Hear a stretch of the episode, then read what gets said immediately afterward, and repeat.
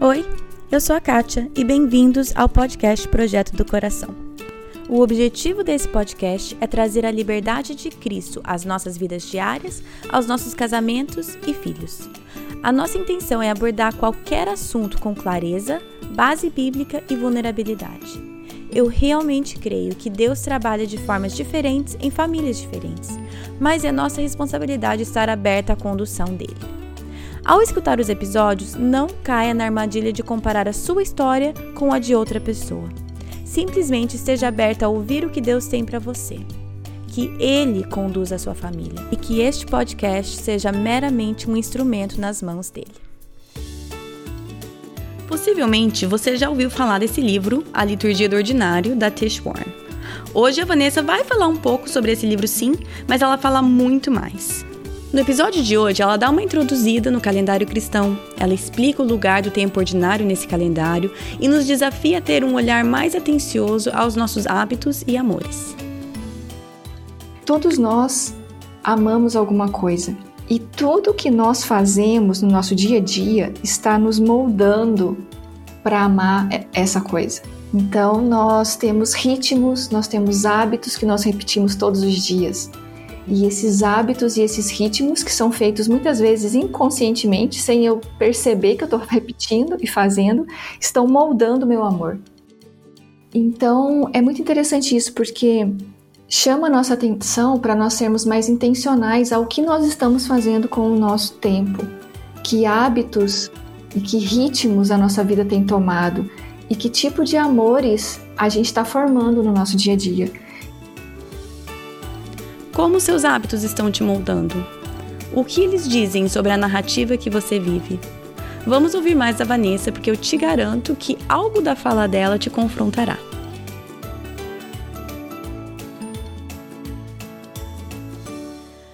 Então, hoje o nosso episódio é com a Vanessa Belmonte. Ela é autora do livro O Lugar da Espera na Vida Cristã, que por sinal foi uma ouvinte que me indicou falando: você precisa ler esse livro e você precisa falar com a Vanessa. Então aqui estou entrevistando a Vanessa. Seja muito bem-vinda, Vanessa, ao podcast. Muito obrigada, Kate. É um prazer meu estar aqui com você e, enfim, compartilhando com todo mundo que estiver nos ouvindo essa conversa. É, muito obrigada pelo carinho né, e pelo convite para eu participar aqui com você hoje. Não, o prazer é todo meu.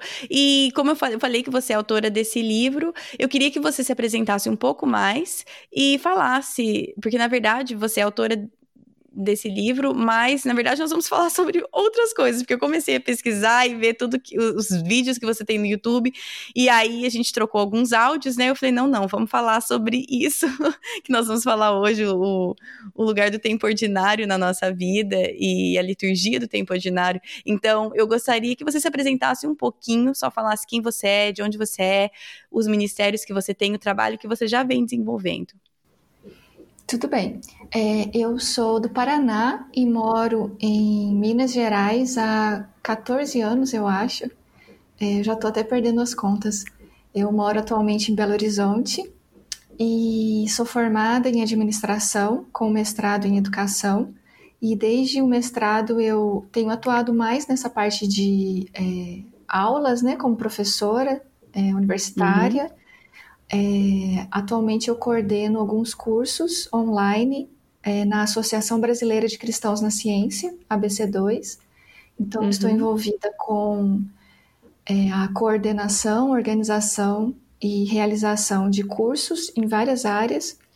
A, a ABC2 né, cuida especialmente desse diálogo da fé cristã com as diversas áreas da ciência. Então, nós temos várias uhum. ações, inclusive alguns cursos. Eu também sou voluntária no ministério chamado Labri Brasil. É, o Labri significa abrigo em francês. É, foi fundado pelo Francis e Edith Schaefer é, em 55 uhum. na Suíça. E temos um Labri aqui no Brasil que eu faço parte e também é, auxilio nas atividades que a gente desenvolve, né, nos retiros. É, coordeno também o curso de teologia que nós temos presencial aqui em BH o que mais? Sou parte da Igreja Esperança e lá eu também auxilio na, no grupo de práticas devocionais dentro da, do que nós chamamos de pastoral litúrgica. Então, uhum. está relacionado com várias ações para ajudar as pessoas a desenvolverem uma vida devocional com Deus. E aí entra uhum. especialmente a prática das disciplinas espirituais, que é um tema que eu tenho escrito bastante ultimamente sobre isso também. É, eu tenho um site, né, onde eu posto alguns textos. Geralmente são textos relacionados ao que eu estou estudando ou aprendendo no momento. E foi uhum. assim que surgiu esse livro, Do Lugar da Espera na Vida Cristã. Então, tem alguns uhum. anos que eu tenho estudado muito sobre o tempo. Então, como viver o tempo em relacionamento com Deus, o momento presente, as coisas ordinárias. E hum. esse livro acaba falando um pouquinho sobre isso também, mas voltado especificamente para o tempo da espera. Sim. E, e como você falou, você está envolvido em muitas coisas, e quando eu comecei a conversar com você, é, começamos a falar sobre possíveis temas, né?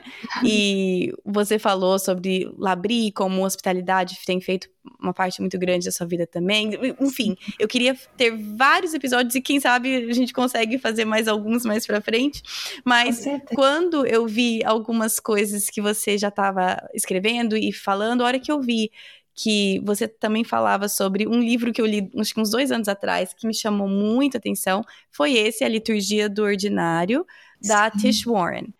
E por muito tempo eu não sabia que tinha em português, e depois eu vi que tem em português. Então, a hora que eu vi que você também falava sobre esse tema, eu queria muito que você falasse sobre este tema, para trazer isso para os ouvintes do podcast, que em grande maioria são mães de crianças pequenas ou em idade escolar e que muitas vezes sentem que não tem esse tempo para dedicar para, por exemplo, como você falou, um tempo devocional. E é Sim. porque muitas vezes a gente tem uma visão equivocada disso, né? Do que que seria esse Sim. tempo devocional. Então eu quero começar já perguntando meio que do beabá. Eu quero voltar e por mais que nós não estamos necessariamente falando do livro da Tish Warren, mas quando eu li aquilo, a liturgia do ordinário, fala para mim o que, que é uma liturgia. Eu não cresci okay. numa igreja denominacional como preseriana, batista. O meu marido, sim. Então, uhum. o meu marido tem, um, tem todo um histórico com a palavra liturgia. Eu não. Então, se você puder dar um pouco de background, o que, que é uma liturgia? Ótimo. É, quando a Tish até vai explicar esse termo, né, o que, que ela quer dizer com liturgia, ela cita o livro do James Smith, é, uhum. que é uhum. uma pessoa que tem escrito muito também sobre esse assunto. Ela cita especificamente o livro Desejando o Reino, mas um livro uhum. dele que ficou mais popular aqui no Brasil também foi o Você é Aquilo que Ama. Sim. É, então, eu acho que é interessante para trazer um conceito melhor de liturgia, pegar o que o Smith fala sobre isso. Então, a tese principal dele está muito relacionada com o fato de que nós somos seres que amam. É, uhum. É, independente se você acredita em Deus ou não, independente de qualquer característica, se, se você é homem ou mulher, se você está em, em, qual é a sua idade, qual é o seu nível de estudo formal, solteiro, casado, independente do tipo de pessoa. Nós todos somos seres que amam. Nós uhum. fomos feitos para amar. E todo mundo ama alguma coisa. Claro que a gente pode amar coisas boas e coisas ruins. Os nossos amores podem fazer com que a gente se engaje numa, numa carreira de medicina, porque nós temos uma paixão por salvar vidas e faça com que a gente vá para, sei lá, por exemplo, uma, uma ONG missionária como Médicos Sem Fronteiras, por exemplo, e dedique uhum. sua vida para isso. E esse amor, essa paixão também pode fazer com que a gente se envolva em comportamentos viciosos, em hábitos destrutivos e faça mal para muitas pessoas. Então, uhum. é, o James Smith vai falando que todos nós amamos alguma coisa. E tudo que nós fazemos no nosso dia a dia está nos moldando para amar essa coisa. Então, hum. nós temos ritmos, nós temos hábitos que nós repetimos todos os dias. E esses hábitos e esses ritmos, que são feitos muitas vezes inconscientemente, sem eu perceber que eu estou repetindo e fazendo, estão moldando o meu amor. Uhum. É, Então, o conceito de liturgia do Smith é esses hábitos e rituais que nós repetimos todos os dias e que moldam os nossos amores. Isso é liturgia. Hum. Então, claro que a liturgia está relacionada com o culto, porque no culto nós adoramos a Deus. Então, o amor nos leva à adoração. Aquilo que nós amamos muito ocupa esse lugar de Deus na nossa vida. Então, numa liturgia de um culto, por exemplo, essa liturgia está organizada para que a gente adore ao Senhor, para que a gente responda a, ao Senhor, amando ao Senhor. E essa liturgia vai contar uma história, vai ter uma narrativa por trás dela. Então, uhum. dependendo das igrejas aonde você for, você vai perceber qual é a história que está sendo contada naquela liturgia. Qual é o Deus que está sendo adorado naquele lugar. E o uhum. interessante é que o James Smith aplica esse conceito de liturgia para a vida comum, para fora da igreja, para fora do culto. Então ele diz uhum. que não apenas o que eu faço dentro da igreja está me moldando para amar, mas o que eu faço fora da igreja, o que eu faço todos os dias dentro da minha casa, também Sim. tem uma liturgia secular ali por trás, ele também fala nisso. Tem várias liturgias à minha volta no mercado de trabalho, na cultura de consumo, que estão querendo conquistar o meu amor, estão me moldando hum. para amar um tipo de coisa, amar algo. Então, é muito interessante isso, porque chama a nossa atenção para nós sermos mais intencionais ao que nós estamos fazendo com o nosso tempo, que hábitos Sim. e que ritmos a nossa vida tem tomado e que tipo de amores a gente está formando no nosso dia a dia. Então a Tish pega esse conceito dele para dizer que a maior parte dos nossos dias é formada por esses hábitos e por essas rotinas. Então uma mãe, hum. como você falou que tem um bebezinho pequeno, ela tem uma rotina e hábitos que são causados por causa desse bebezinho que acabou de chegar. Então, uhum. os horários que ele acorda para mamar, as trocas de fralda, é, a amamentação. Então, o que nós fazemos no nosso dia a dia é cheio de hábitos e de ritmos, de rotinas. E esses hábitos e essas rotinas contam uma história por trás, uma narrativa também, que molda hum. os nossos amores, está nos formando em um tipo de pessoa, então, no final, que vai amar mais a Deus ou não. Hum, sim.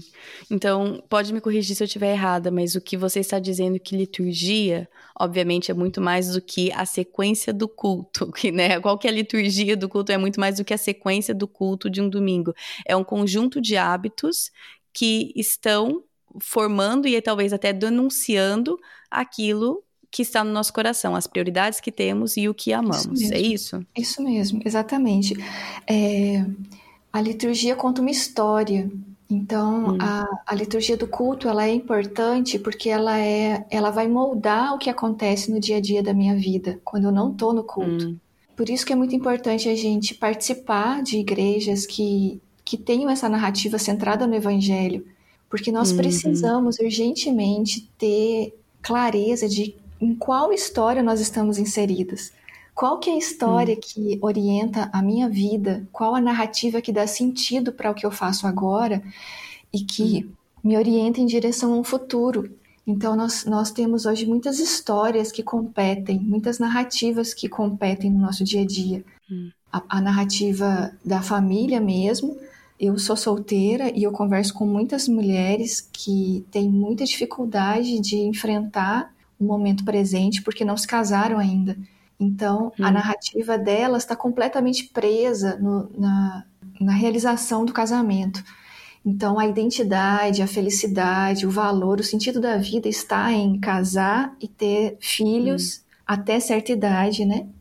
Então, muitas pessoas estão presas nessa narrativa de felicidade. E se isso não acontece, uhum. ou se acontece de uma maneira diferente do que é esperado, isso causa muito sofrimento, muita angústia, muita decepção com Deus, hum. até às vezes incredulidade, né? E, e, muitas pessoas se decepcionam a ponto de perder a fé.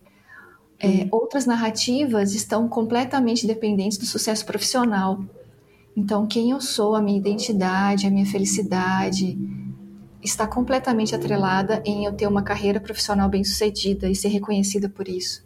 Uhum. E por aí vai, né? Entram várias outras narrativas de controle, de sucesso, de poder. É, às, vezes, às vezes é a saúde.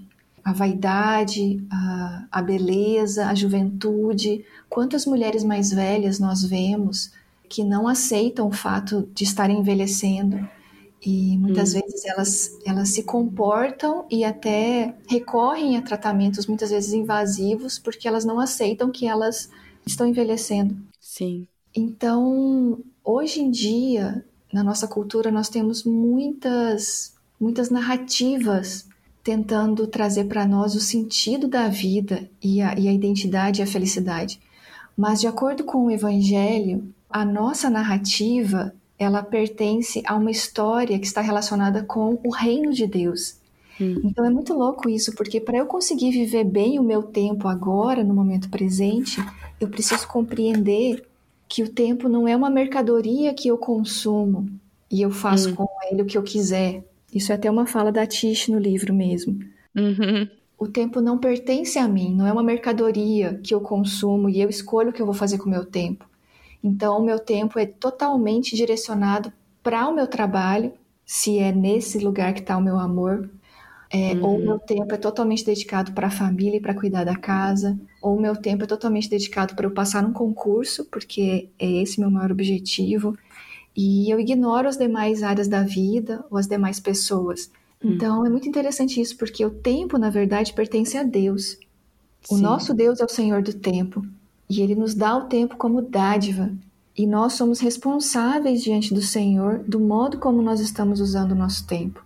Então eu preciso compreender que a narrativa da minha vida, o meu tempo aqui, seja quantos anos eu tiver aqui nessa terra, esse meu tempo aqui, vamos colocar uns 80 anos, está dentro de uma narrativa muito maior que Deus está sustentando e conduzindo ao longo da história, desde muito antes de eu existir que tem Sim. a ver com a criação de todas as coisas, com a queda, né, o pecado, trazendo distorção e ruptura, a redenção, uhum. a vinda de Jesus Cristo para redimir, restaurar todas essas coisas.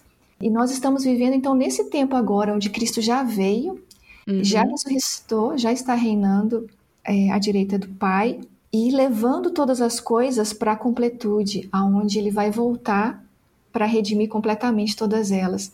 E até isso acontecer, então, agora nós estamos aprendendo a conhecer esse Deus, sendo transformados de glória em glória à imagem de seu filho e hum. testemunhando de que esse reino já começou. Então, tudo hum. que nós fazemos aqui se torna parte desse processo de restauração que está em, em andamento agora.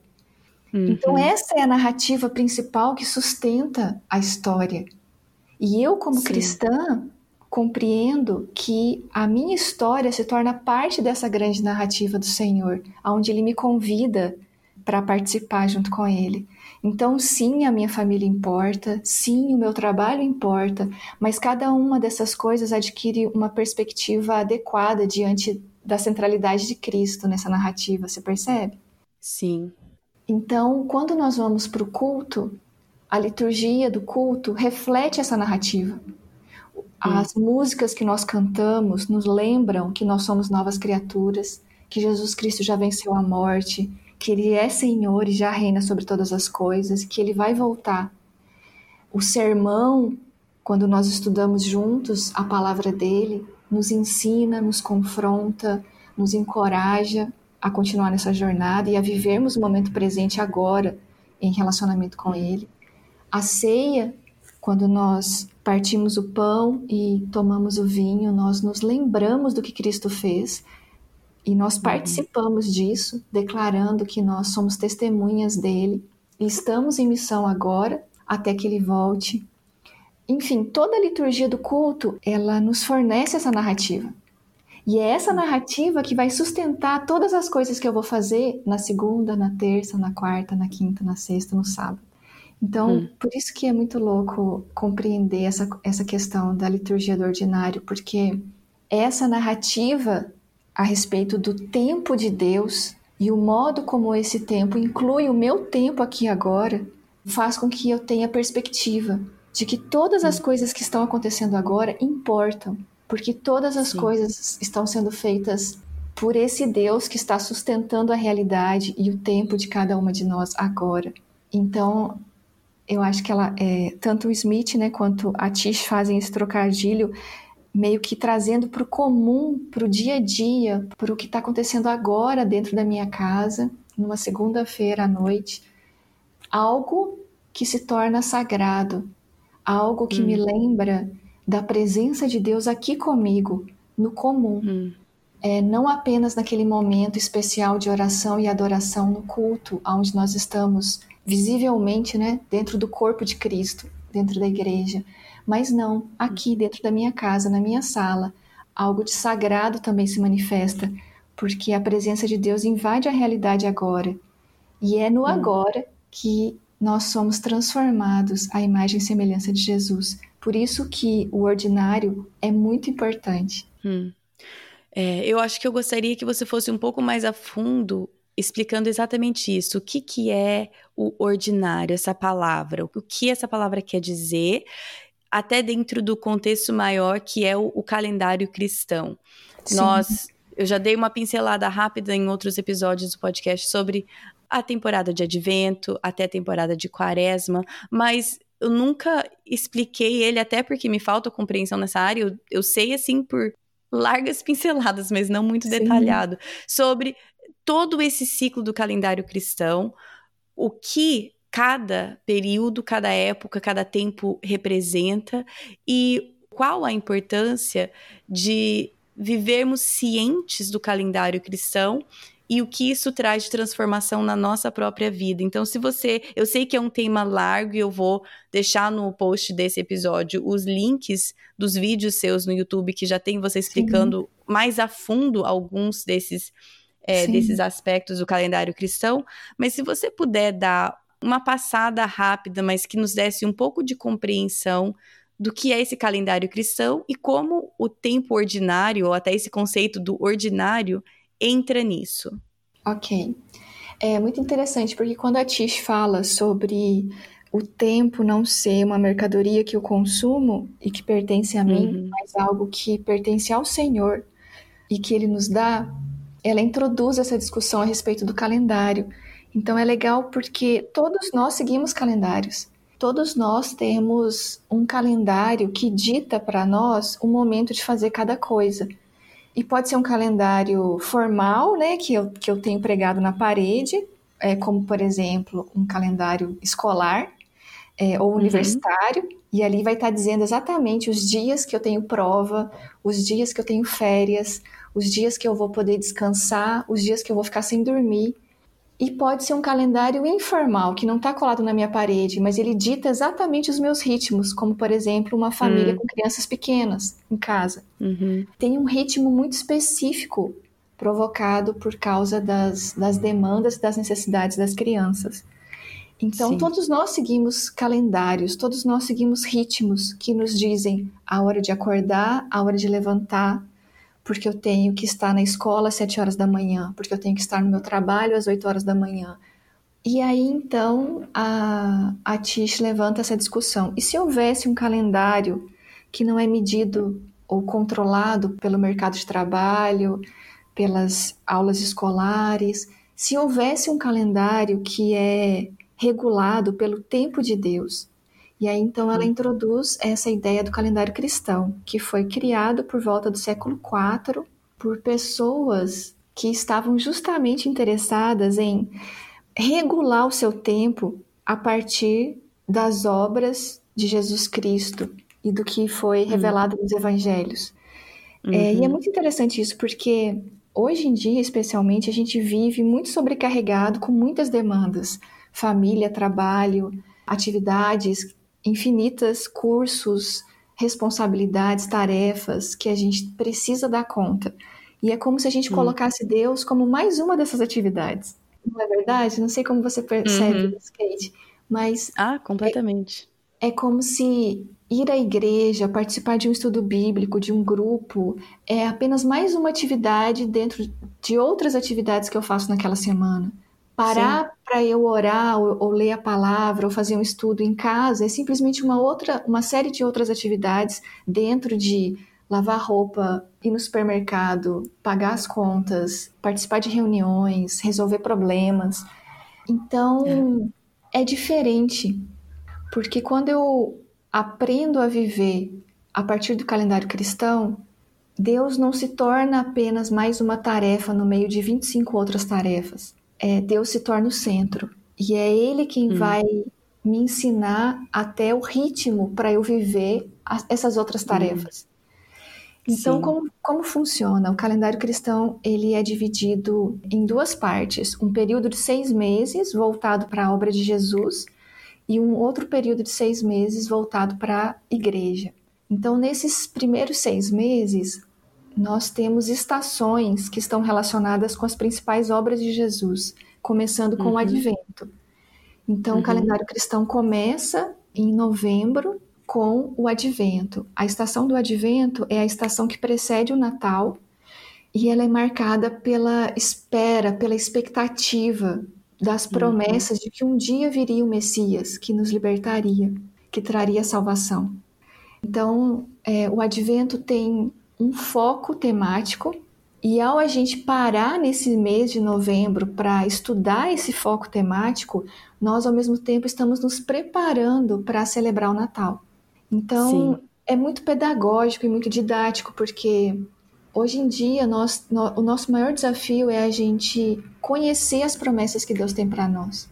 É a gente abrir a Bíblia e identificar as promessas que o Senhor nos deu, que são válidas para nós hoje. Nós queremos uhum. que muitas coisas boas aconteçam e queremos que Deus nos abençoe e faça as coisas acontecerem, mas nós ignoramos as promessas que Ele tem nos dado e que estão reveladas nas Escrituras. Então, durante o advento, eu paro para focar nessas promessas. Eu estudo a palavra de uhum. Deus buscando essas promessas. E ao mesmo tempo eu me preparo para o Natal com foco na promessa que o Senhor fez de que viria um dia aquele que pisaria a cabeça da serpente, que nos libertaria uhum. de todo o mal, que nos traria salvação. Um dia viria o Messias que iria invadir a nossa realidade e trazer esperança. E aí no Natal nós temos o cumprimento dessa promessa. Então uhum. nós vivemos o Natal com, com uma outra realidade, porque é, não é o que o, o mercado consumidor tenta vender para nós. Uhum, sim é, um, é uma realidade extremamente importante para a nossa fé. Jesus Cristo invadiu o nosso mundo e nasceu como um bebê. Então, no Natal nós celebramos isso, que o nosso Deus, ele cumpre suas promessas. E por isso eu posso confiar que ele vai cumprir todas as outras que ainda hum. estão para serem cumpridas na minha vida e na história de redenção. É, então, nós, no, no Natal, enquanto que o Advento é uma estação de espera, de busca, o Natal é uma estação de festa, de alegria, de celebração, porque Jesus nasceu, ele veio, a promessa se cumpriu. E então nós nós cantamos músicas mais alegres, nós reunimos a família. Cada estação tem uma série de ações que podem ser realizadas para colocar em prática esse foco daquela estação, ao mesmo tempo uhum. com disciplinas espirituais. Então, enquanto que o tema do advento é mais introspectivo, de meditar na palavra do Senhor, e aí entra a oração, a meditação, o estudo. O tema do Natal é de celebração, adoração. Então, são ritmos diferentes que eu vou aprendendo a viver. Depois do Sim. Natal vem a Epifania, aonde nós estudamos sobre o ministério de Jesus Cristo o seu ensino, os milagres que ele fez. No uhum. Natal, o foco está em Deus se tornar um bebê. Então, na Epifania está a revelação de que esse homem era o filho de Deus, por causa do que ele dizia, por causa dos milagres que ele fazia, pela forma como que ele revelava o Pai. Então, uhum. a Epifania nos convida para aprender, estudar, conhecer quem foi Jesus Cristo e que Deus era esse que ele revelava para nós. Hum. Depois da Epifania vem a Quaresma, e aí na Quaresma também é um tempo mais de preparação, de introspecção, onde nós paramos para compreender que esse homem perfeito que fez a vontade de Deus, que também era o filho de Deus, precisou morrer numa cruz por nós. Será que o meu pecado era tão grave assim que ele precisou morrer por mim? Tantas pessoas hum. às vezes pensam assim, né? Não, por Sim. algumas pessoas eu acho que até precisava mesmo Jesus ter morrido, mas por mim não precisava, não. Eu nem sou uma pessoa tão hum. ruim assim. É, sou, sou, sou, até que boazinha se comparar com fulano, com ciclano. Exatamente. Então, na quaresma é um período de contrição, onde nós olhamos para para a seriedade do nosso pecado que levou o Filho de Deus à morte numa cruz. E nos preparamos durante 40 dias para a Páscoa. Então, do mesmo hum. jeito que o advento nos prepara para o Natal, a quaresma nos prepara para a Páscoa. Então, a quaresma se torna um período de quebrantamento, de jejum, de você se abster de certas coisas para você meditar a respeito de como tem, você tem vivido a sua vida, de você buscar santidade. E aí, então, da mesma forma, na Páscoa, nós lembramos do que aconteceu né, na Semana Santa, com a morte uhum. de Cristo e com o peso do que tudo isso significa, mas no terceiro dia ele ressuscitou. Então a Páscoa uhum. se torna um momento também de alegria, de festa e de celebração, porque Jesus Cristo venceu a morte, porque ele não Sim. está naquele túmulo, ele ressuscitou ele venceu a morte. Isso significa que ele conquistou para mim e para você uma nova vida. Nós hum. morremos com Cristo e ressuscitamos com Ele. Então agora Sim. nós já somos novas criaturas também. A justiça dele é derramada sobre nós e ele passa a ser então o meu mestre, com quem eu aprendo como que eu vou viver agora. Então, enquanto a quaresma são 40 dias de contrição e reflexão, a Páscoa são 50 dias de festa, de celebração, hum. onde eu vou me apropriar disso que Cristo fez por mim e vou me comprometer a viver uma vida agora, baseada nessa nova vida que eu recebi. Uhum. Páscoa não é só o domingo, né? Muitas não, vezes são a gente. 50 dias. Exatamente. E do mesmo jeito que Natal também não é só um dia, são duas Exatamente. semanas? Quantas são? São duas Acho semanas? Que... Acho que sim, são duas semanas.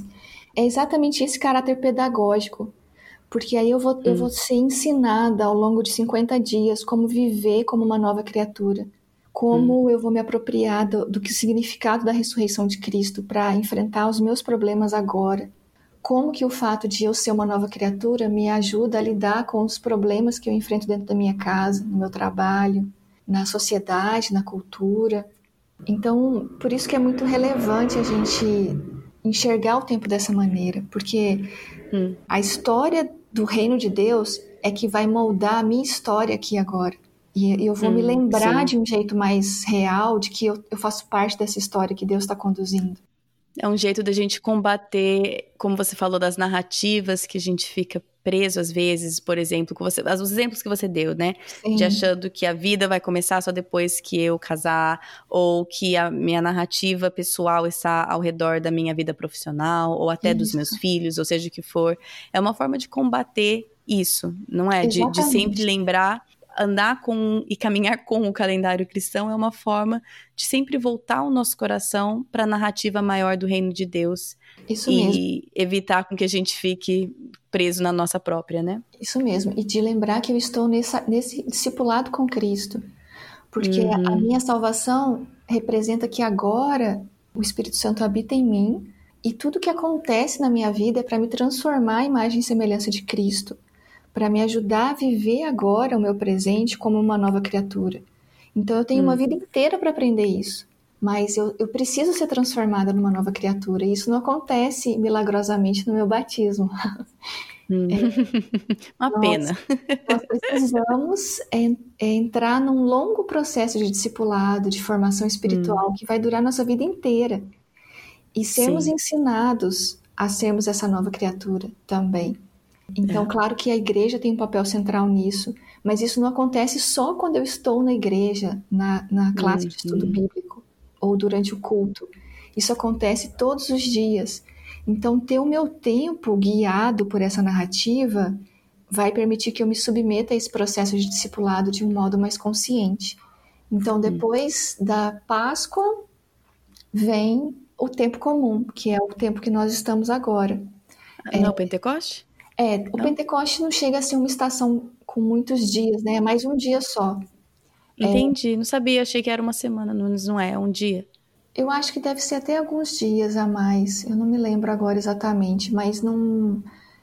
Não entra tanto. É, não, é muito, é muito uma, não é de destaque. É. Tá certo. Como ele é muito pequenininho, é, ele é importante porque é daí que surge a igreja. Então, tá quando, quando Jesus derrama sobre nós né, o Espírito Santo e surge a igreja, isso então nos, nos capacita a vivermos agora hum. essa nova realidade do reino de Deus. Então, aí vem o tempo comum, que ele é contado né, como se fosse é, após o Pentecostes mesmo. Então, nós contamos os domingos, por exemplo, sei lá, quinto domingo após o Pentecostes. Então, entendi, a, a referência sempre é o Pentecostes, mas a estação que nós estamos é, chama-se tempo comum ou tempo ordinário, que daí dura praticamente até o final do ano, quando começa o advento de novo. Tá certo. Deixa eu só, antes de você falar especificamente tempo ordinário, deixa eu fazer uma pergunta que eu imagino que talvez algumas pessoas estão na cabeça. Claro. Isso não é muito é, ritual, não é, até quando eu falei sobre quaresma, tipo, ah, mas isso não é de católico. Eu queria Sim. que você falasse um pouco sobre, não sei se é preconceito seria a palavra certa, mas esse receio ou essa Sim. resistência que às vezes nós, como protestantes reformados, temos com esse linguajar, com essa ideia de algo cíclico, de algo repetitivo. Dá, dá uma esclarecida para gente, por favor, porque eu, eu vejo isso e eu gostaria que você tivesse esse espaço para falar sobre isso. Claro, com certeza. Eu acho que isso é uma dúvida que sempre surge, mesmo, especialmente se alguns de nós já fomos católicos e já experimentamos isso dentro da Igreja Católica. Uhum. É, então, como eu falei, esse calendário surgiu antes da Igreja Católica ser formalizada, digamos assim. E uhum. ele foi adotado pela Igreja Cristã. Então, é Sim. um calendário da Igreja que conta a história de Jesus. Então, quando a Igreja se formalizou e se institucionalizou na Igreja Católica Romana, ela adotou esse calendário. Uhum. Mas ela não foi a única que utilizou esse calendário. Várias outras igrejas utilizam o calendário também. Então, o que eu percebo é que ao longo da história da igreja houve certos abusos e certas distorções no uso do calendário pela Igreja Católica. Então, muitas das acusações de Lutero estavam relacionadas a isso, a esse aspecto de transformarem a fé numa manipulação, de você barganhar com Deus. Então, vários dos ataques que foram feitos na época da reforma visaram restaurar aspectos que estavam sendo distorcidos por causa das práticas da Igreja Católica. Algumas dessas práticas, né? É, Sim. Então, eu acho que por causa disso, o calendário cristão não foi tão enfatizado pelos reformadores, porque, hum. num certo sentido, algumas dessas práticas se tornaram obras mortas é, muitas pessoas, por exemplo, acham que você faz jejum para manipular Deus, para fazer Deus uhum. te dar alguma coisa uhum. que você quer. O pior é que isso não ficou só dentro da Igreja Católica. Muitos evangélicos. Não, isso que eu ia falar. A gente faz a mesma coisa. É, muitos evangélicos fazem isso hoje em dia. É, uhum, usam a oração, usam jejum, como se fosse uma algo que eu faço para merecer algo diante de Deus e aí então Sim. eu me sinto justificado e Deus então se torna obrigado a fazer o que eu quero. Uhum. É, e é, é um mito também que somente a Igreja Católica é culpada, entre aspas, de repetições vazias, de ritos, rituais que não que perdem o, o, valor, porque nós fazemos isso também, né? Isso é verdade. Hoje em dia a maioria de, das inúmeras denominações evangélicas tem caído nesse erro também. Então a gente percebe que a história é cíclica e que nós não estamos isentos de cometer os mesmos erros que foram cometidos no passado. Mas uhum. hoje em dia o calendário cristão ele é utilizado por uma uma rede assim muito ampla de denominações. Então tem a igreja, uhum. a igreja católica romana, sim, continua utilizando. Tem a igreja anglicana que utiliza a Igreja da uhum. Inglaterra, uhum. a Igreja Ortodoxa mais oriental, né? É, russa, uhum. grega também utiliza. Dentre os protestantes também várias denominações utilizam em maior ou menor grau. Uhum. E nós percebemos que de alguns anos para cá tem havido uma, uma recuperação disso. É, Sim. Uma redescoberta do calendário cristão como uma ferramenta pedagógica importante. Eu acho Sim. que o cuidado que nós temos que ter é não transformar isso em algo rígido ou rigoroso demais. Hum, sim. Mas enxergar isso como uma ferramenta, um recurso pedagógico que me auxilia a perceber o tempo, mas que precisa ter limites e cuidados nas formas como isso é utilizado também. Então, quando uma igreja utiliza o calendário e ensina isso de uma maneira saudável, a gente percebe o quanto que as pessoas crescem nesse entendimento, sabe? Hum, é, sim. A minha igreja aqui em Belo Horizonte, que é a Igreja Esperança, tem adotado já há alguns anos o calendário cristão. O que isso significa? Significa que a gente tem contado os dias, medido o tempo a partir desse, desse calendário, dessas estações que eu mencionei rapidamente.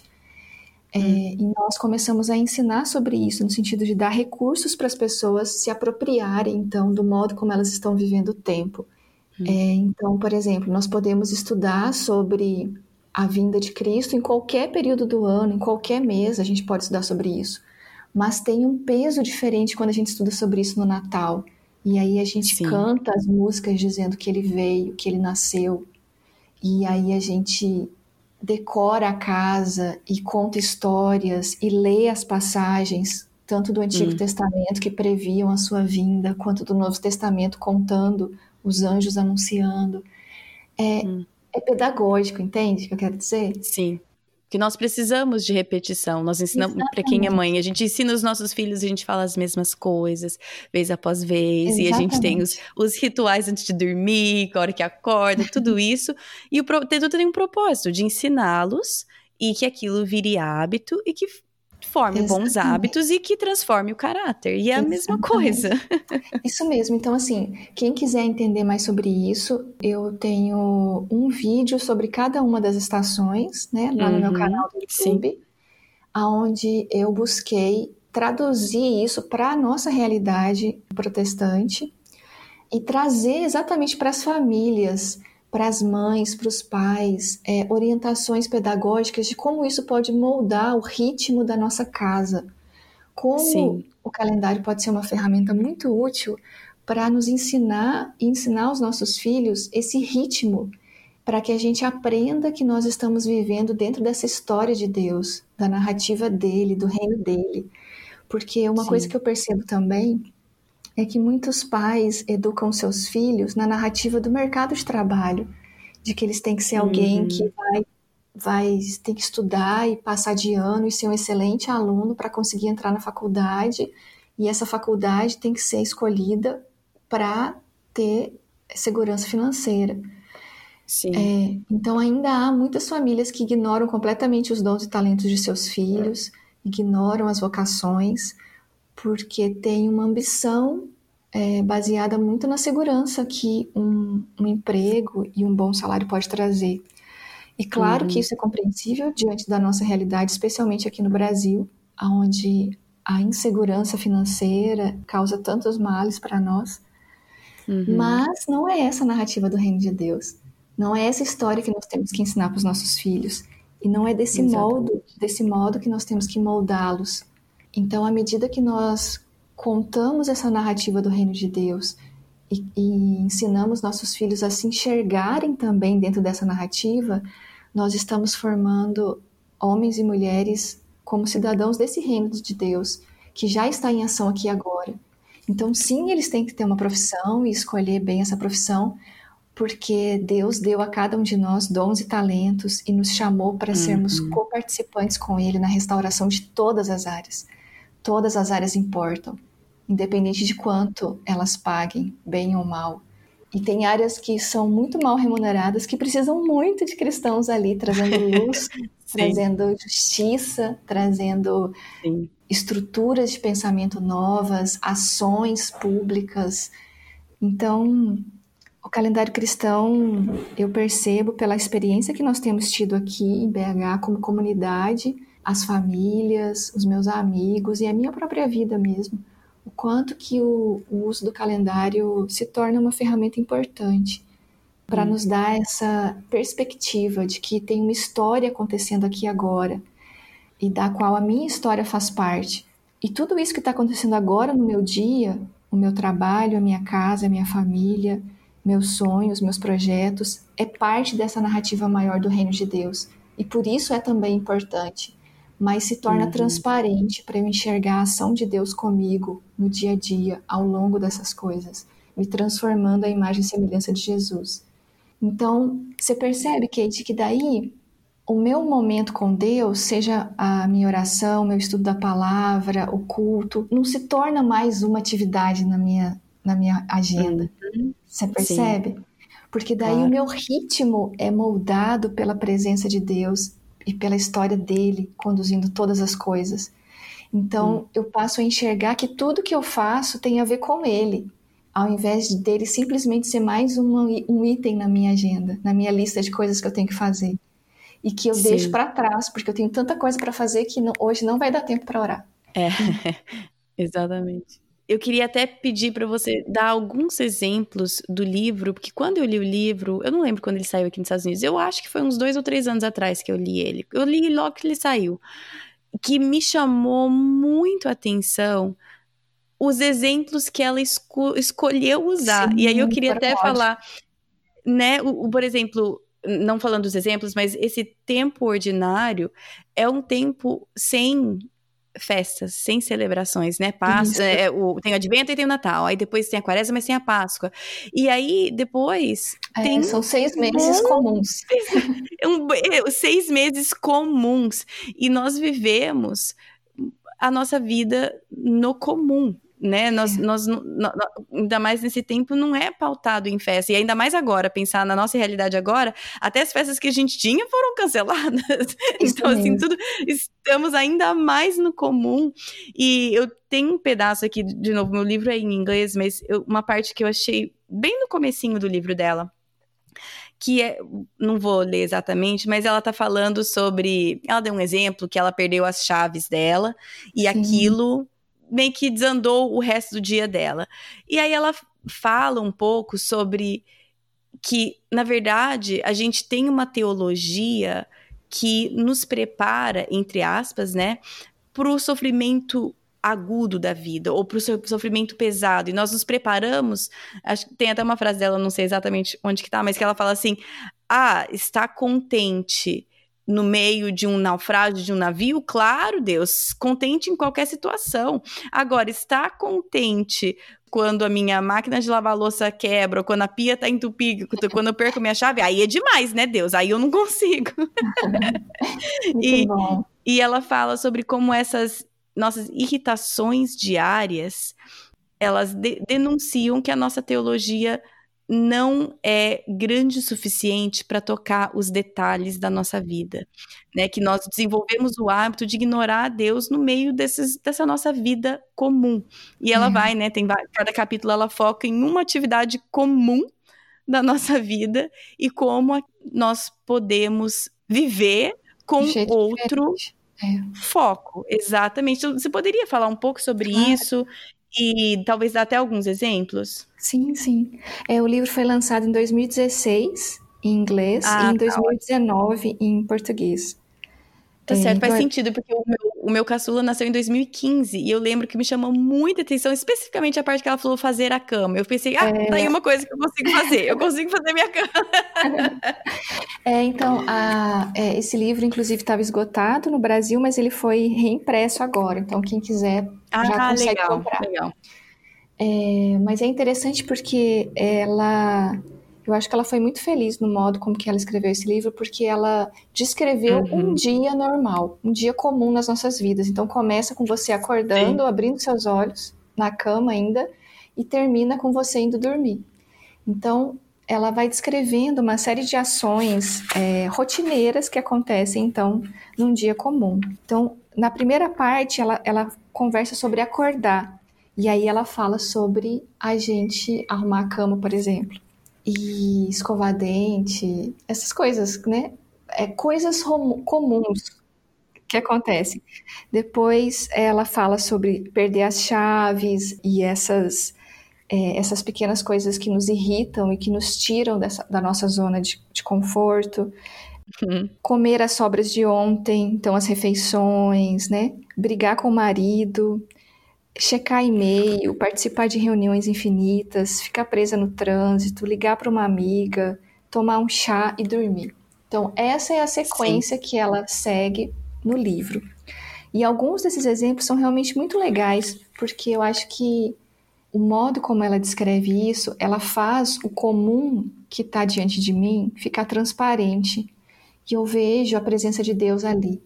Hum. E eu acho que é isso que nos falta, porque no nosso dia a dia, especialmente quando nós não temos essa visão da narrativa de Deus que sustenta e dá sentido para a nossa vida, nós tendemos a ficar extremamente sobrecarregados e exaustos com a rotina que a vida tomou, especialmente nessa pressa, nessa correria, nesse acúmulo de atividades que a gente vive hoje em dia.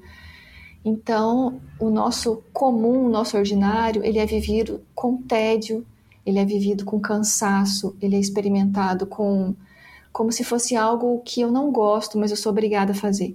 Uhum. É, eu acho que essa é a beleza desse livro e realmente eu recomendo muito que quem está nos ouvindo leia se ainda não fez, porque vai mudar o seu jeito de enxergar a sua rotina comum. Porque, Sim. por exemplo, por que, que nós precisamos comer de tantas em tantas horas todos os dias? A gente não, não, a gente não poderia ficar, sei lá, uns três dias sem comer nada, só tomando água? Eu sempre imagino isso quando eu vou em alguma festa, né, de aniversário, você vai num jantar e você come muito bem. E geralmente você come é. mais do que o necessário. E aí então eu penso assim, nossa, amanhã eu nem vou precisar almoçar, vou ficar o dia mais light porque eu comi muito hoje. Só que o que acontece? Eu acordo morrendo de fome. Sim. É, então, Deus nos fez assim. Deus nos fez de modo que nós precisamos nos alimentar de tantas em tantas horas, todos os dias.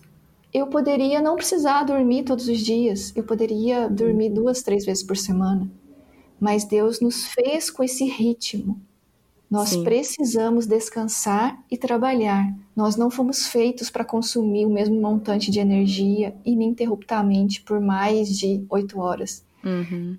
Eu poderia ficar sem tomar banho, ou tomar banho uma vez por semana, ou não escovar dente todos os dias, mas Sim. o meu corpo precisa de cuidados diários, às vezes mais de uma vez por dia, dependendo do lugar onde você morar e for muito quente. Então, a maioria das coisas que nós fazemos no nosso dia a dia tem a ver com o modo com que nós fomos criados por Deus. Uhum. E esse modo é pedagógico, porque Deus quer nos ensinar algo sobre Ele, sobre nós mesmos e sobre a realidade através dessas coisas, através uhum. desse ritmo da vida. Então, Sim. é uma pena que a gente tenha se deixado cegar por essa rotina sem sentido, que faz com que a gente perca a, a beleza e a alegria de viver essas coisas, sabe? A alegria Sim. de preparar uma refeição, de todo mundo estar ao redor da mesa e comer junto, e uhum. disso nos alimentar, alimentar a nossa alma, o nosso coração, alimentar as nossas, as nossas relações, cuidar Sim. uns dos outros, nutrir uns aos outros de tantas maneiras, como família, uhum. Agregando junto né, os amigos, as pessoas que caminham conosco. E claro que isso vai resultar em louça para lavar, e, e, e, a gente perde a beleza de fazer isso juntos, de é, enxergar que nessas pequenas coisas, como que as coisas saem fora do lugar, como que as coisas se sujam, as coisas bagunçam e nós precisamos colocá-las no lugar, limpar, lavar, secar, uhum. guardar. E que isso é bom, e que isso uhum. é o uhum. ritmo da vida e que essas coisas têm sentido e têm beleza e, e, e, elas não precisam ser experimentadas com tédio, com cansaço, com tristeza. Então, vários dos exemplos que ela dá, como por exemplo, arrumar a cama, uhum. é, para que, que a gente precisa arrumar a cama se a gente vai desmanchar ela de novo, né? É, à noite. Por é... muito tempo eu vivi com essa lógica. então ela, ela, ela vai falando de um jeito muito bonito que quando eu estico aqueles lençóis pela manhã e eu coloco ordem naquele pequeno quadrado de caos uhum, no meu uhum. quarto, sim. eu tô me preparando para enfrentar todas as outras coisas que eu vou viver ao longo do dia que vão precisar ser colocadas no lugar. Seja dentro uhum. da minha uhum. própria casa, seja no meu escritório, na sala de aula, aonde for que cada um aqui atue. É, eu lembro lendo essa parte me chamou muita atenção, porque ela falando sobre talvez o quarto inteiro está um caos, mas Deus é um Deus que ele viu o caos e pôs ordem, né? A história da criação demonstra isso, isso a clara ordem de Deus, e que do mesmo jeito que Deus pôs ordem antes de fazer qualquer outra coisa na história dele, que ele quis desenvolver, ele estabeleceu a ordem. E Isso. aquilo me chamou tanto atenção. E ela falou, se eu não me engano, ela fazia cama e sentava em cima Isso. daquele quadradinho de ordem. Isso mesmo. E orava e fazia uma oração. Ela. É, é aquilo ali. Eu lembro, depois que eu fiz aquilo, eu falei, ok, eu vou fazer isso. Porque meu quarto tava um caos. E eu falei assim, ok, eu consigo fazer um quadradinho de ordem dentro do caos. E eu posso sentar aqui e agradecer a Deus pela ordem que ele traz pro Exatamente. caos. E ao no mesmo meio tempo lembrar que é esse Deus que põe ordem nas coisas, que não gosta de bagunça, que não gosta de confusão, é um Deus de beleza, de paz, uhum. de alegria, que vai te conduzir ao longo de todo o seu dia para ele, junto com você, colocar ordem nas coisas que também estão caos nas outras áreas da sua vida, sabe? Sim. Então, às vezes sim. a gente acorda, a gente acorda já preocupada com tudo que tem que resolver no dia. Nossa, eu tenho que fazer isso, eu não respondi aquele e-mail, eu vou ter que dar um jeito uhum. de falar com aquela pessoa. O meu chefe me pediu isso, eu vou ter que encarar aquele cliente é, sei lá, a confusão da, da própria família, os conflitos que possam ter acontecido. Então, antes da gente correr para o celular e já encher a cabeça de entretenimento, de distração, como fuga uhum. mesmo, você se Sim. lembra quem você é, que você tem um Deus que fez o sol nascer de novo e é um Deus que cumpre as suas promessas. Então, você se lembra que você é filha desse Deus e que ele preparou esse dia para você. Então você faz uma pequena Sim. oração, deitada mesmo na cama. E aí você levanta, né? É, arruma sua cama. e aí, é, quando você estica o lençol, estica a coberta, as colchas, você coloca suas ansiedades, suas expectativas, suas preocupações diante de Deus e ora pelo seu dia, hum. ora por essas pessoas. E aí então você prepara o seu café, você se alimenta do pão e se alimenta da palavra então lembra hum. que o seu dia não pode começar é, sem você se alimentar da palavra de Deus, que isso também é algo que vai te nutrir e te dar energia para você viver o que te espera ao longo desse dia. Sim. A parte das chaves foi o capítulo que mais me confrontou, assim, foi um capítulo que eu gostei hum. muito, muito, muito, porque todas as nossas frustrações, as nossas irritações, elas mostram o quanto que nós não gostamos de perder o controle. o quanto que nós, ainda mais se nós somos bastante organizadas e disciplinadas, então, quando alguma coisa foge do controle, é extremamente frustrante. E cada pessoa pode reagir de um jeito diferente, né? É, Sim. Muitas de nós se sentem justificadas de brigar, de gritar, de esbravejar, porque algo aconteceu. Mas, na verdade, hum. esse algo que Deus permite que aconteça é justamente para revelar o que está dentro do nosso coração e nos ajudar Sim. a entregar o controle e a confessar os nossos pecados, a nossa ira, o nosso perfeccionismo, o nosso desejo de fazer as coisas do nosso jeito e de aceitar que as coisas acontecem sim, com muita frequência, inclusive, muito diferente do que nós gostaríamos e completamente hum. fora do nosso controle mesmo.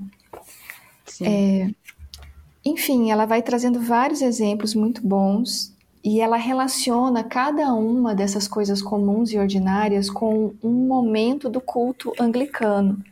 Ela hum. é da igreja anglicana, então talvez para algumas pessoas que não são da igreja anglicana possa até ser um pouco estranho algumas das coisas que ela traz, porque uhum. ela está ela tá comparando né, e, e fazendo uma analogia com essas pequenas coisas do dia a dia com momentos da liturgia do culto anglicano.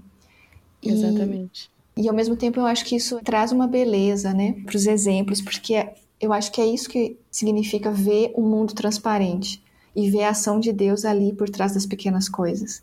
É, eu gostei muito dessa de, de, dessa imagem que você falou de ver transparente. Você, acho que a primeira vez que você falou isso, você estava falando sobre os seus projetos e uhum. que você enxerga eles como de uma forma transparente. Eles estão ali, eles fazem parte, isso. mas você consegue ver através deles e isso. ver o objetivo principal e o que Deus está querendo fazer na tua vida. E eu achei eh, isso. muito interessante isso. Se eu puder ver, não como insignificantes, mas ver através. Então, por exemplo, se eu posso ver a rotina aqui em casa, com os meninos, com o podcast, com o meu marido, com os nossos amigos, com o discipulado, com tudo que a gente faz aqui, ver de uma maneira, uma estrutura importante, mas transparente para que eu possa ver onde Deus está agindo no meio disso tudo, qual que é o caminho que Ele está conduzindo o meu coração que eu talvez não estou não estou enxergando mesmo. Exatamente, porque isso nos permite fugir dos dois extremos de uhum. enxergar só o que está aqui na minha frente. Então, eu só enxergo uhum. a família, o casamento, o trabalho, é, o dinheiro, o, a faculdade. Isso é tudo que existe. E Deus existe só para fazer essas coisas darem certo. Uhum. Isso é um extremo. O outro extremo é eu desvalorizar completamente essas coisas e achar que a única coisa que importa é eu ir para o céu. Então, família não importa, certo. trabalho não importa, é só evangelizar e ganhar almas, e o que interessa é o céu. Então é um hum. outro extremo. Então é ver, é ver só as coisas que estão diante de mim, como se Deus estivesse ausente, ou ver só a realidade espiritual como se as coisas que estão diante de mim não tivessem importância. Então são duas coisas que nós precisamos tomar muito cuidado, porque a, na história da igreja nós já caímos nas duas. Então, nós precisamos enxergar que tudo que nós temos tem valor, porque nos é dado por Deus mas não é é algo mais além do que isso que está acontecendo aqui na minha frente. Então, sim. cuidar do seu filho tem muito valor, sim, porque foi o Senhor que deseja amar essa criança e transformá-la em um homem e uma mulher de verdade, e ele escolheu você como mãe ou como pai para amar essa criança e cuidar hum. dessa criança e ensiná-la no caminho que ela deve andar. Então, Deus quer fazer isso com essa criança e ele convida você para fazer isso com ele. Então, não é, é ver, um, ver a maternidade transparente é enxergar que Deus está com você, te conduzindo na sua obra, na sua ação de maternidade. A mesma coisa relacionada às vezes com a sua profissão, com é, o seu chamado relacionado a alguma atuação. Eu sou professora, às vezes você pode ser uma advogada, uma engenheira.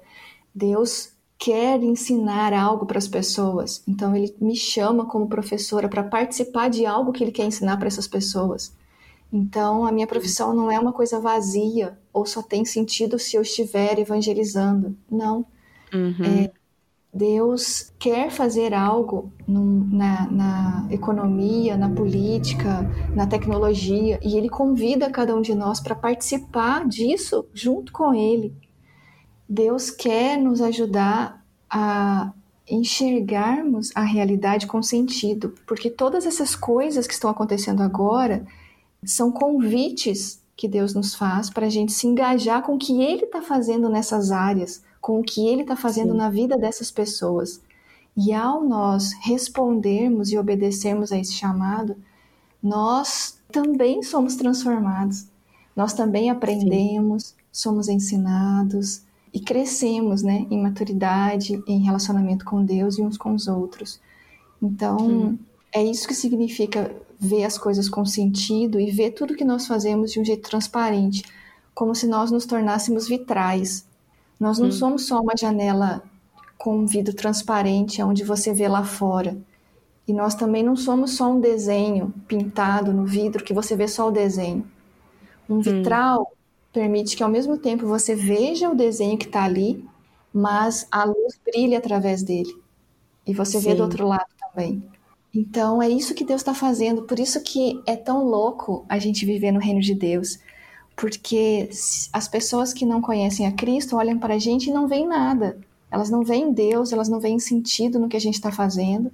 Muitas vezes elas nos acham loucas por isso.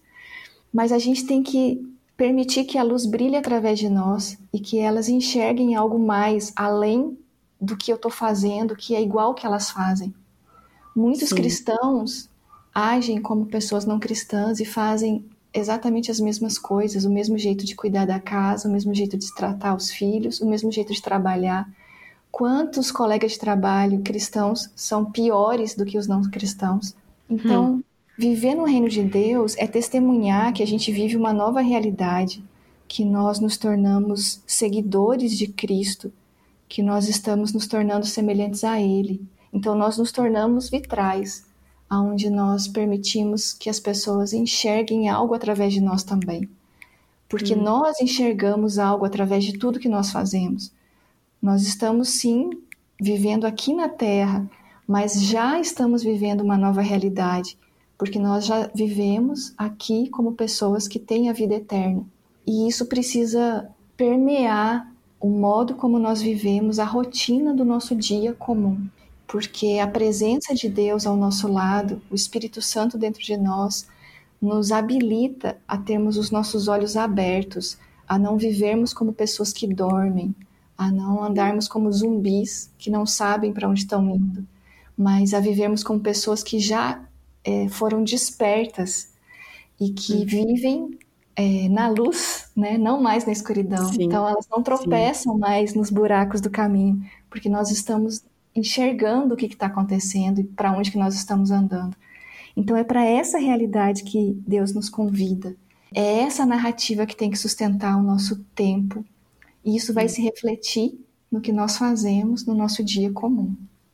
Muito bom, Vanessa, muito obrigada. Eu vou deixar o link para as pessoas que quiserem esses vídeos específicos de cada cada época do calendário cristão, que eu já assisti, são excelentes. Além disso, eu queria que você falasse onde as pessoas podem te encontrar na internet ou também achar o seu livro, como que como que as pessoas podem aprender mais com você além dos vídeos que você já tem no YouTube. Legal. É, o meu Instagram é o canal onde eu concentro tudo isso. Então, no Instagram eu divulgo quando sai um texto novo, um vídeo novo. E lá Legal. também, no meu perfil, tem o link para você ir para o site, para o YouTube, é, para cada um desses materiais que eu tenho desenvolvido. Então, o meu perfil no Instagram é @va_belmonte. Então, VA de Vanessa e Belmonte, meu sobrenome. Legal. Então, esse é o meu perfil no Instagram. Lá você vai encontrar daí os links para cada um desses lugares. É, o livro você pode encontrar pela Amazon, na Amazon tem é, tanto o livro físico quanto o e-book, a versão para Kindle. E se você morar em Belo Horizonte e quiser pegar aqui comigo, também, também pode. Muito legal. Muito legal. Vanessa, poderia pedir para você encerrar esse episódio com uma oração? Claro, claro. Muito obrigada, viu, Kate, pela conversa, pela paciência em imagina. me ouvir. Eu falo pra Não, caramba. imagina. Eu gosto demais, demais mesmo, porque é, um, é uma coisa que nós não falamos muito na igreja. É algo que, como você falou, acho que está ressurgindo, mas na minha vida as, não, não tenho colocado em prática o calendário completo, mas as poucas coisas e as poucas épocas que eu dedico, por exemplo, a quaresma é uma coisa que eu eu implemento, e o advento também. Isso já faz uma diferença muito grande na Sim. maneira que eu me preparo e eu enxergo, e aí, consequentemente, consigo passar isso adiante para os meus filhos. Mas, então, com as poucas coisas que eu já implemento na minha vida, eu vejo a diferença que isso faz, eu uhum. vejo a diferença da intencionalidade no meu estudo, um estudo direcionado, um estudo com um significado diferente. Então, ouvir isso de você eu acho extremamente refrescante até, porque nós não é uma coisa que a gente ouve muito. É então, eu acho, eu acho muito importante trazer à luz algo que talvez ah, várias pessoas nunca ouviram falar. Sim, é verdade. E tem até um texto que eu escrevi que tem esse nome, Liturgia do Ordinário. Esse é um bom texto para você hum, começar legal. a leitura, se você está em dúvida para onde seguir. Vou deixar é. o link também. No post do episódio vai estar cheio de link. Então você qualquer coisa que a Vanessa citou que você achou interessante, eu prometo que vai ter o link lá no post. É só você entrar lá que fica mais fácil. Muito bom. E, e eu também eu também comecei pela estação do Advento e da Quaresma. Então eu acho que é uma hum. boa estação para começar. Tá é, certo. Então, se você tem interesse de fazer um teste, de experimentar, daqui a pouquinho a gente já, já é novembro. Tá certo, chegando. Então, você pode também fazer um teste começando com a estação do Advento, que é muito bonita. É, hum. Eu até, tem bastante material também. Tem, tem, muito material. Eu escrevi um texto sobre essa estação até para o site da revista Ultimato. Ah, é, legal. Explicando o que é o advento.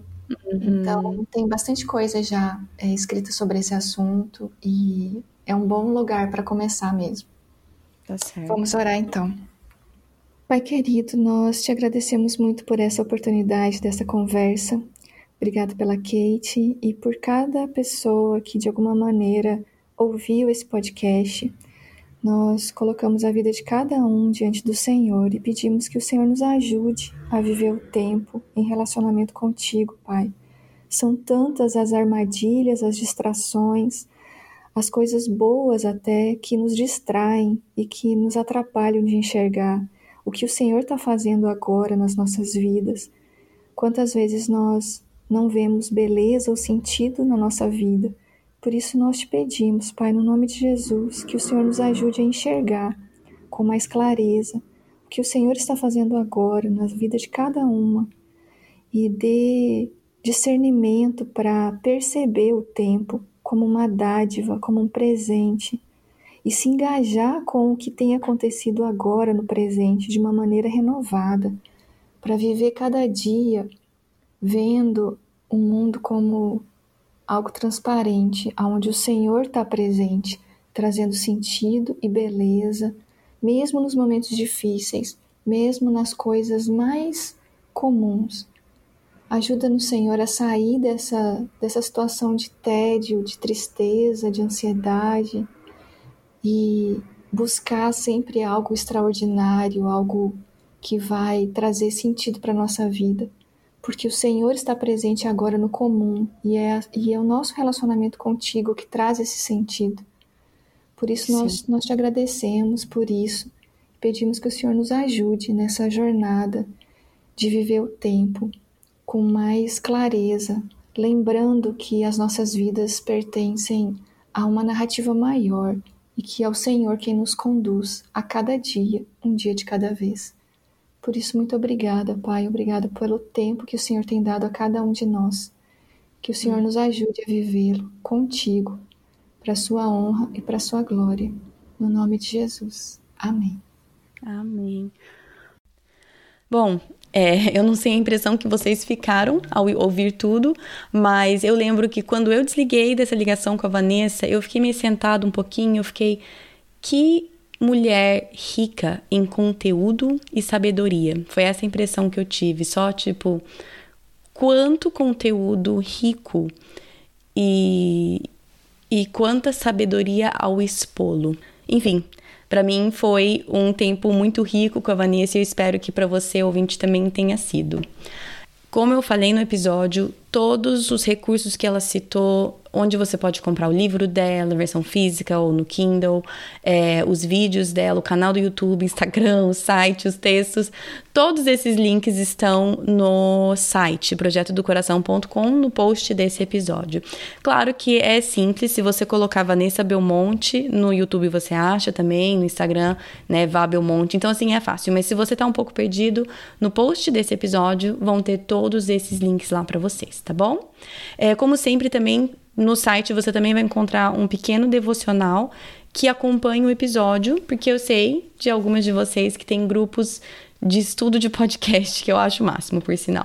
Mas que vocês escutam o podcast com amigas e depois sentam e discutem, né? Imagino que hoje em dia seja no Zoom, porque essa é a nossa vida. Mas enfim, tem esse devocional para vocês lá. Também sei de algumas famílias que fazem em família o devocional, então eu fico, fico muito feliz sempre com isso tá lá para vocês o recurso no site. Um, semana que vem é Clube do Livro, nono Clube do Livro. Então, é o Clube do Livro com o livro que nós escolhemos para a prática de generosidade material. Então, o livro que eu e a Ellen estamos fazendo a resenha é A Graça de Contribuir, do John Stott. É um livro micro, micro, então vale a pena ler. É super pequenininho, mas você sabe, né? Eu e a Ellen, a gente não consegue fazer nada de forma muito resumida. Então, meu marido até brincou, falando assim, que se eu lesse o livro inteiro de cabo a rabo em voz alta, talvez teria sido menos tempo do que a nossa discussão no livro. eu não sei, mas enfim, esse vai ser o episódio da semana que vem. E dos clubes do livro, ele é o menor, com certeza. Tá bom? Uh, acho que é isso. Se você quiser achar o podcast nas redes sociais, no Facebook é Projeto do Coração, no Instagram é PDCPodcast. E é isso. Bom final de semana para vocês e até semana que vem. Na Bíblia, em Miqueias 5:5, está escrito que ele será a sua paz. Se eu acredito na Bíblia, eu acredito que apesar das minhas circunstâncias, ele será a minha paz. Meus filhos estão tocando terror dentro de casa?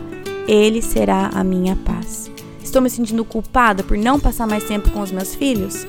Ele será a minha paz. Tô cansada de ter as mesmas brigas de sempre com meu marido? Ele será a minha paz. Gritei e perdi a paciência de novo? Ele será a minha paz. Vamos tentar lembrar disso e, com a ajuda de Deus, escolher a viver nessa paz todos os dias.